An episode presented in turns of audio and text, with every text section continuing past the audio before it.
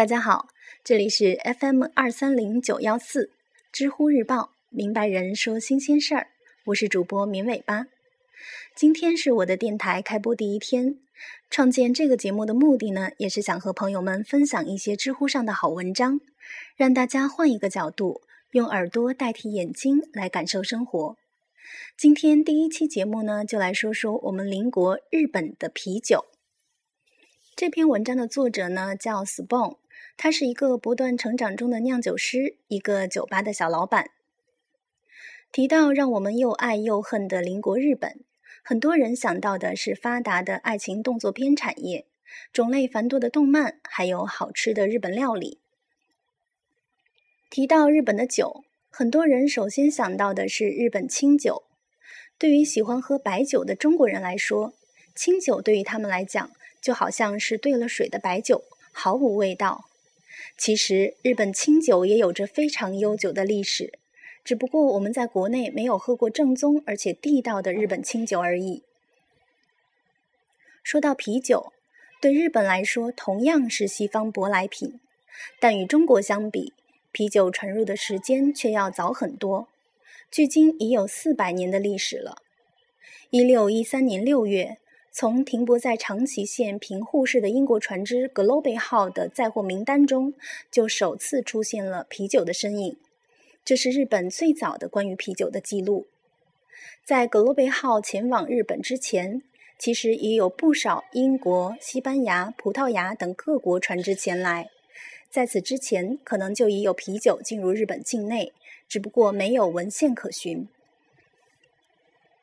就日本人对于啤酒的感想，最早的资料来自于1724年长崎通慈金村士兵卫和明村武兵卫所著的《荷兰问答》一书中，两人受荷兰商馆长招待饮用啤酒。书中记载奇特的外包装、无特殊口味的平凡之物。看来啤酒并不合这两人的口味。荷兰商馆在17世纪初在日本就已经存在，因此可以推论。在金村、明村两人之前，很有可能也有日本人品尝过啤酒。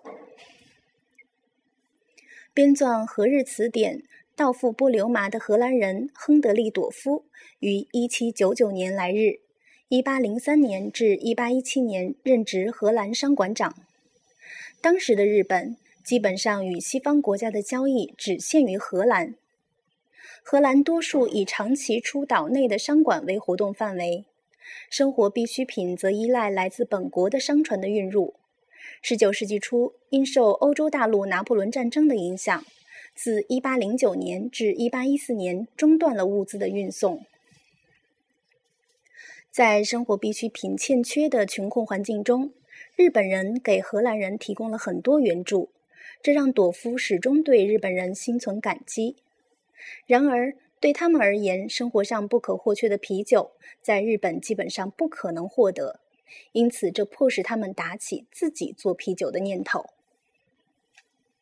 朵夫回国后，在他的《朵夫日本回忆录》中提到：“我得到了可以取得雪白哈伦白啤酒的地方，由于未经发酵完全，仅能保存三到四日。此外，我也没有可增加苦味的啤酒花。”因此，不可能再保存更长的时间。由此可以推测，当时的情况应该是这批在日本的荷兰人已经制成了啤酒，但是因为没有啤酒花，以至于无法长期保存。此外，从文中除了可知啤酒花以为必要之原料外，“白色啤酒”一词也可以推测是以小麦为原料。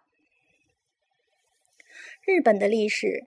从十七世纪开始受到像荷兰这样的西方国家的影响，到了近现代的明治维新，更是全面向西方学习，全面西化。